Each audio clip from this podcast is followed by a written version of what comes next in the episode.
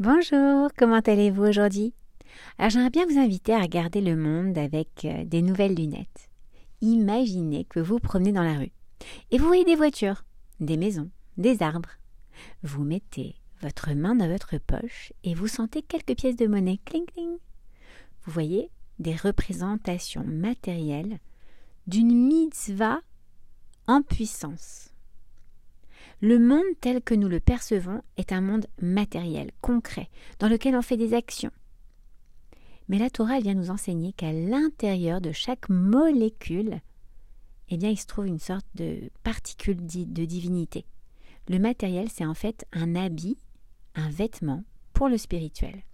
Et lorsque je comprends ça, je donne un tout autre sens à ma vie, car au lieu d'utiliser le matériel comme une finalité, je me sers du matériel, j'en profite dans ce monde bien sûr, mais également je lui donne une dimension spirituelle. J'élève le matériel au spirituel.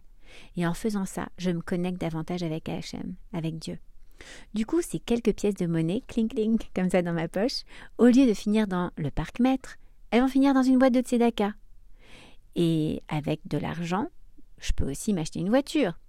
Et bien sûr que je vais utiliser cette voiture pour son but matériel, c'est-à-dire pour me permettre de me déplacer d'un endroit à un autre rapidement, confortablement et en toute sécurité.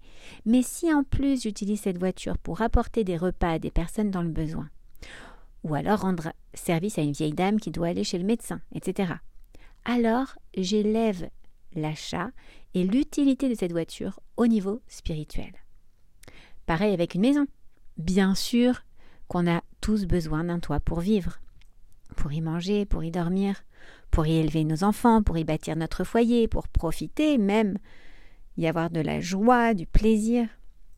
Mais je peux aussi élever cette maison du matériel au spirituel en suivant notamment les enseignements de Rabbi Yossi ben Yoézer, qui nous dit dans le premier chapitre de Pirkei Avot Ye betecha bet vaad lachachamim que ta maison soit un lieu d'assemblée pour les chachamim, pour les sages.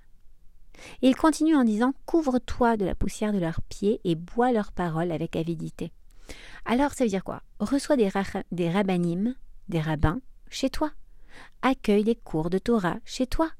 Fais que ta maison soit le lieu où des enseignements de Torah soient partagés. Et ne te sens pas supérieur à eux parce que tu es leur hôte. Non. Couvre-toi de la poussière de leurs pieds, bois leurs paroles, ça veut dire que la Torah c'est comme de l'eau pour notre Neshama. Depuis 15 ans, je travaille pour la communauté juive francophone de Miami et j'organise ici de nombreux cours de Torah pour les Français de Floride. Et il y a une particularité à cette communauté dans laquelle on est, c'est qu'elle est très très dispersée géographiquement. Du coup, on n'a pas vraiment un lieu central où, euh, où on fait les conférences et les cours, mais en fait ce qu'on fait c'est que les gens nous accueillent chez eux. Ils invitent leurs amis, les membres de la communauté, tous ceux qui veulent, à venir chez eux. Et en plus de ça, il prépare un petit buffet, des boissons pour rendre le cours encore plus convivial. Et ça, chaque semaine, Bao Hashem.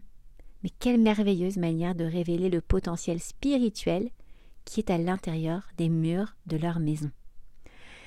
Cette leçon, elle s'applique, bien sûr, pas seulement à notre maison, mais à toutes nos possessions.